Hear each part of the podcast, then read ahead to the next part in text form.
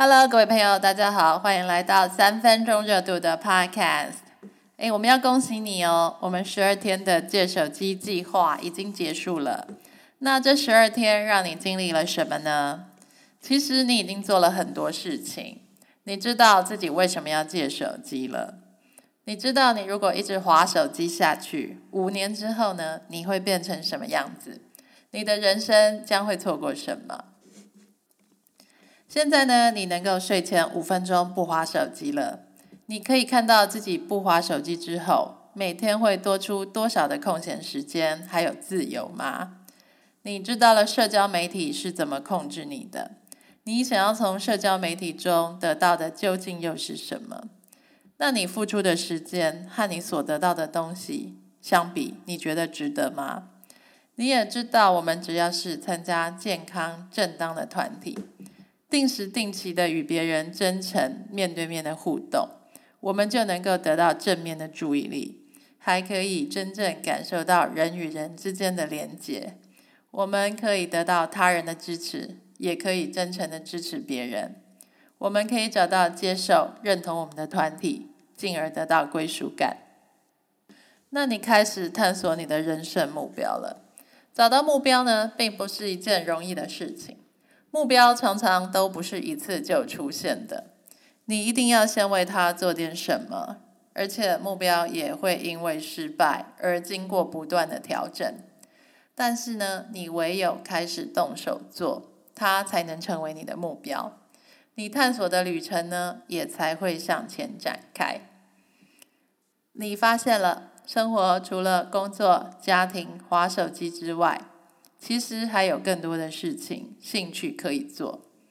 不管你现在几岁，你都可以开始做。这是我最喜欢网络的地方。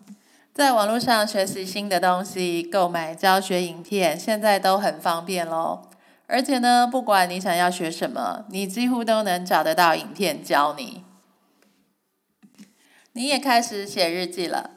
你发现每天其实过得很平凡。但至少都还有一两件值得你感恩的事情，而且呢，你也累积了许多大小的成就。你少滑手机之后，无聊的时候，记得要故意深呼吸三下。你要重新开始思考，最适合你的作息是什么？累了呢，就马上去休息，远离你的手机，你就可以睡得更多更好。我现在每天划手机的时间呢，都在两个小时之内。如果是周末呢，大概还会少于一个小时吧。诶，这是为什么呢？因为我在睡午觉。以前我们都认为白天睡觉呢是罪大恶极、懒惰的象征。但是呢，时代真的变了。当大家都划手机上瘾之后，我才发现。原来大白天的，我就算只是把时间拿来睡觉，都好过花手机。如果说手机成瘾对我们这个时代有一个好处的话，那大概就是你现在可以大大方方的睡午觉喽。因为呢，你睡两个小时的午觉，听起来再怎么样懒惰，也比你划两个小时的手机好哦。现在我吃完饭之后，坐在沙发上也不划手机了。我几乎删掉了所有的 App，唯一还能让我滑的就只有 YouTube 影片和 Chrome。不过呢，如果你久没看网文或是关注网络事件，你也不会知道自己该在那个搜寻框里输入什么关键字。就这样，我拿起手机的肌肉记忆与习惯，还有印象中拿起手机前那种兴奋的感觉。也越来越模糊，越来越淡化了。如果你吃饱饭，坐在沙发上不划手机，会发生什么事情呢？我女儿一看我现在没事了，她就会马上从餐桌下来找我。第一件事情就是叫我陪她玩。以前呢，我总觉得陪她玩是一件很痛苦的事，因为我女儿的游戏非常无聊。无聊到我觉得根本是在浪费我的时间，但是我发现呢，如果你忘了手机的存在之后，你的身上自然会有一种欲望，想要身边有人跟你互动，想要有人理你，因为呢，每个人其实都更怕自己没有事情做，必须要发呆，单独面对他自己的时刻。这就像是赤身裸体的待在一个空间里吧。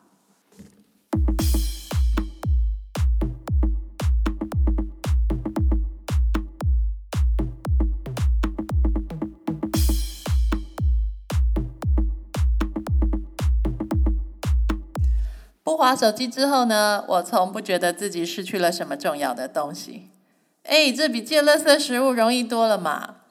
其实呢，网络之所以人让你一直看，是因为大部分的东西呢几乎都是免费的。但是呢，在网络上、手机上，你所得到的免费东西，他们真的值得你拿陪家人的时间来交换吗？比方说，如果你在网络上习惯会花时间 follow 塑胶小模，或是看免费无止境的清凉照，来刺激你的多巴胺分泌。好，让你有快乐的感觉。那同样是看色情照片，当你一进入网络之后，你的十分钟、二十分钟，甚至是一小时，可能马上就不见了。那你何不每个月花五百块钱去买一本 Playboy 来看呢？因为效果是一样的，而且呢，你还能省下大量的时间和注意力。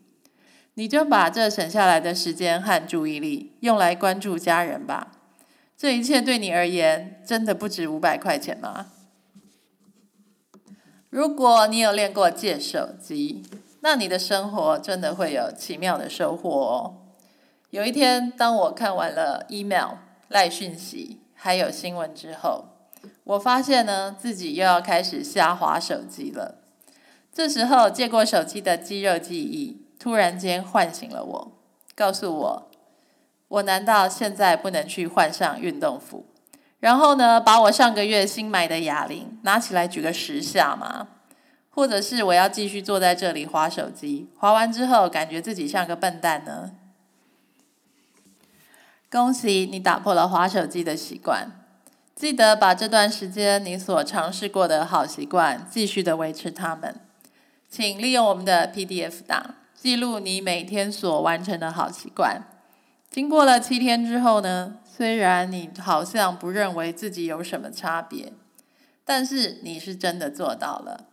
当你完成了一次挑战之后，你就可以放着不管他们。等你下次要再做的时候，你就不会有害怕，你的痛苦也会大大的减少。你想要培养的好习惯呢，不一定要很大、很远、很困难，像是每天早上起床。我就削一颗苹果给自己吃。我每天走路或是跑步一千公尺。每天我要举五下哑铃。每天我还要故意喝一千 CC 的白开水，或是吃一份全谷类。你的成功呢，并不是升官发财、孩子考上了台大，或是股票赚钱了，而是你怎么过好自己的每一天。最后呢，我们要送你一个 PDF 档，这就是我自己画的习惯记录表。你可以设定挑战，七天的、十四天的，或是二十一天的。请你把自己想建立的好习惯记录下来。如果你不知道生活中有什么好习惯可以挑战，就请看看我们部落格中的培养习惯系列吧。你就做这几天就好了，接着呢，你就不要做了。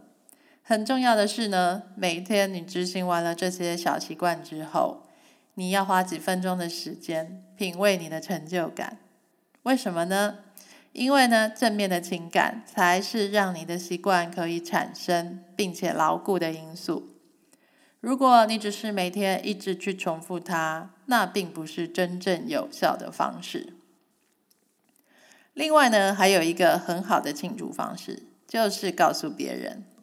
让别人知道今天你完成了什么好的小习惯，这会让你觉得自己被照耀了。所以呢，请进入我部落格的留言板，告诉我们大家，你今天完成了什么小习惯吧。